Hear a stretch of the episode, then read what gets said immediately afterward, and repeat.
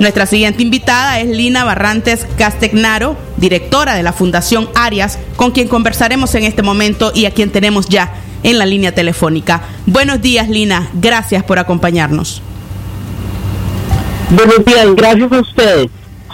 Lina, luego de poder conocer este comunicado que ustedes dieron, divulgaron a mediados de esta semana, un país como Costa Rica, que empleó medidas contra el COVID de forma temprana, ¿cómo observa Nicaragua a su vecino, que además exporta mano de obra hacia este país? Y al observar pues la falta de medidas, la ausencia de medidas en cuanto a esta pandemia.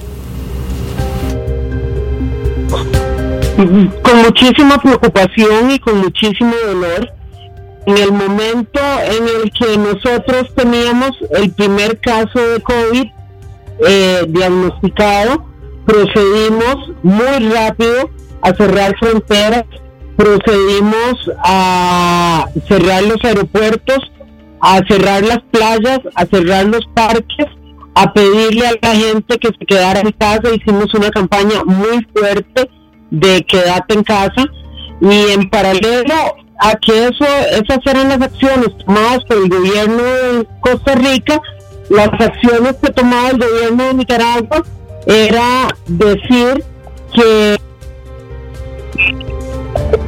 estaban protegidos por una protección divina que impediría que los nicaragüenses fueran contagiados por el COVID y más bien todo lo contrario, una actitud del gobierno que era como un llamado al contagio, empezaron a promover eh, manifestaciones públicas, empezaron a promover festivales gastronómicos, actividades culturales, fiestas patronales, eh, hicieron un llamado a los cruceros para que siguieran atracando en Nicaragua, al turismo para que siguiera volviendo.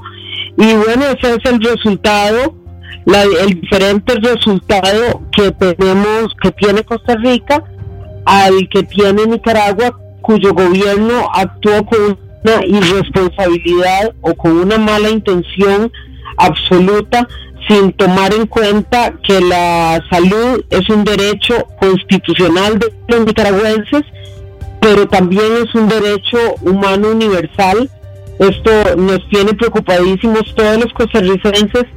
Tenemos nicaragüenses a los que queremos muchísimo, ha sido un pueblo que ha venido mezclándose desde hace muchos años, todos tenemos gente alrededor, tenemos nicaragüenses que, que conocemos, que queremos y que tienen familia allá, eh, no podemos menos que estar preocupadísimos por esta otra tragedia que le está sucediendo al pueblo nicaragüense. Lina, ustedes en su comunicado eh, decían que el presidente Daniel, la cito textualmente, el presidente Daniel Ortega y su esposa recibieron la pandemia diciendo que las fronteras del país estaban blindadas por la protección divina. ¿Cuáles son, eh, ¿cuáles son sus comentarios al respecto eh, de esto que se dijo también en un evento que ustedes realizaron allá en Costa Rica?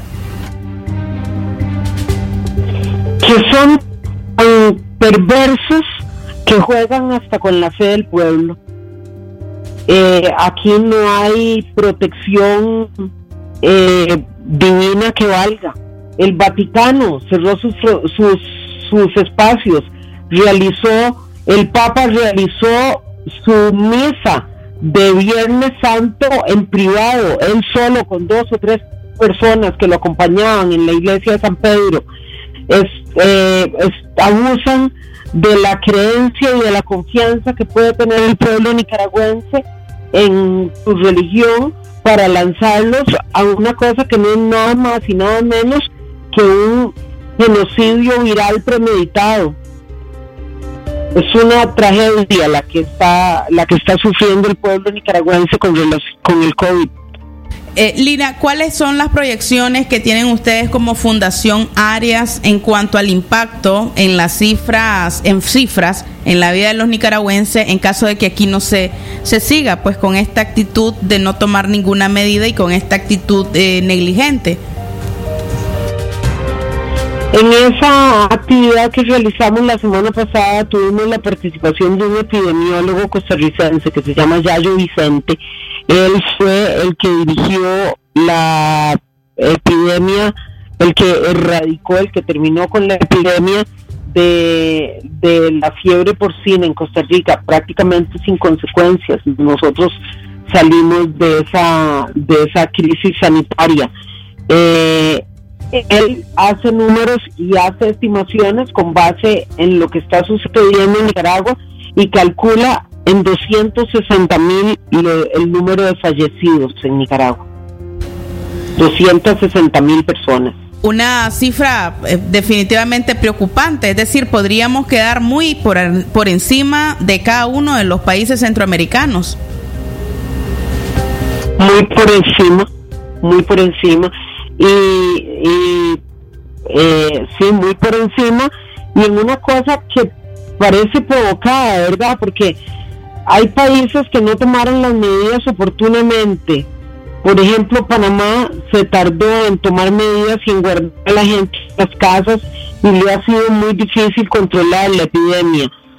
Sin embargo, eh, aquí más bien hubo un llamado al contagio la, la, lo que el gobierno hacía no era solo ser negligente y no tomar medidas, sino que invitaba a la gente al contagio, la inauguración de aquel parque de juegos, eh, parque acuático, y la manifestación que hicieron, a la que, en que estaba la juventud sandinista y estaba la y obligaron a los empleados públicos a ir, por supuesto, por supuesto, nadie eh, del búnker Ortega Murillo se movió para participar en esas actividades. Ellos sí estuvieron, han estado todo el tiempo muy protegidos, quedándose en la casa y encerrados.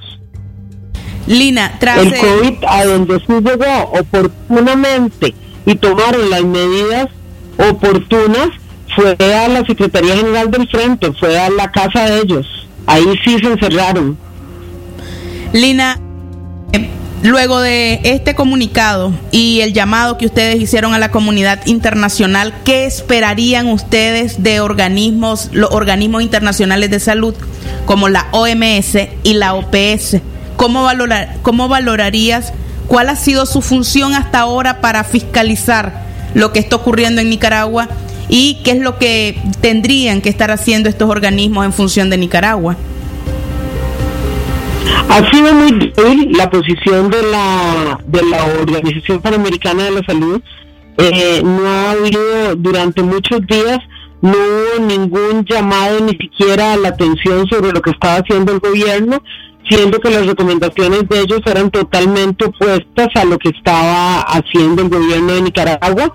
Eh, yo entiendo que los organismos de Naciones Unidas están en los países con invitación de sus gobiernos sin embargo, hay un principio de derecho internacional que es la responsabilidad de proteger que obliga a los organismos y obliga a los países del concierto de las naciones a proteger a un país que esté en cuya población está en riesgo.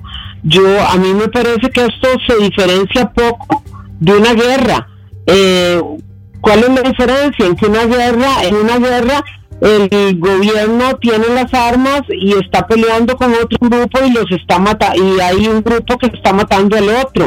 En esta circunstancia hay un pueblo desarmado que, que lo está desde hace varios años en diferentes aspectos, pero en esta salud está absolutamente desarmado sin la información, sin la educación que le diga cuáles son las medidas que debe tomar y más bien lanzándolas a la calle. Hay una situación de indefensión del pueblo nicaragüense que los países hermanos, los vecinos y los y también los organismos internacionales debiéramos, tenemos la obligación de estar haciendo un esfuerzo por proteger al pueblo nicaragüense, estar haciendo un llamado a su protección.